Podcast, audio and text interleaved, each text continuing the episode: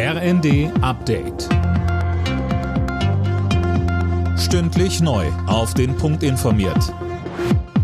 Ich bin Silas Quering. Guten Abend.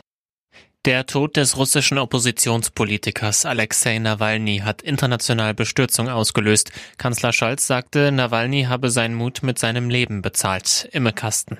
CDU-Chef Merz erklärte, das System Putin hat sein menschenverachtendes Gesicht gezeigt. Die EU hält das russische Regime für allein verantwortlich für diesen tragischen Tod, twitterte EU-Ratspräsident Michel. Und auch die US-Regierung macht Moskau verantwortlich.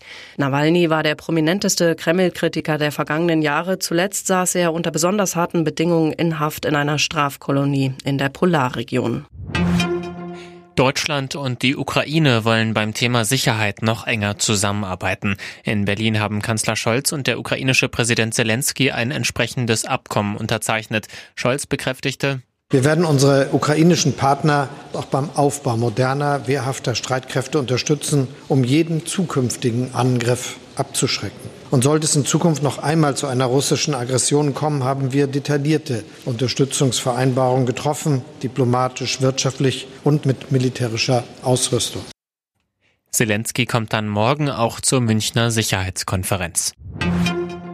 Die Deutsche Industrie- und Handelskammer rechnet damit, dass die deutsche Wirtschaft das zweite Jahr in Folge schrumpfen wird. Damit drohe die größte Wirtschaftskrise seit über 20 Jahren.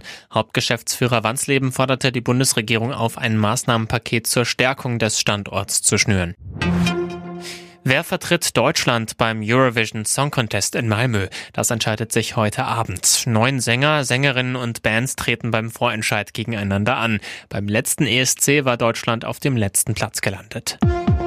Alle Nachrichten auf rnd.de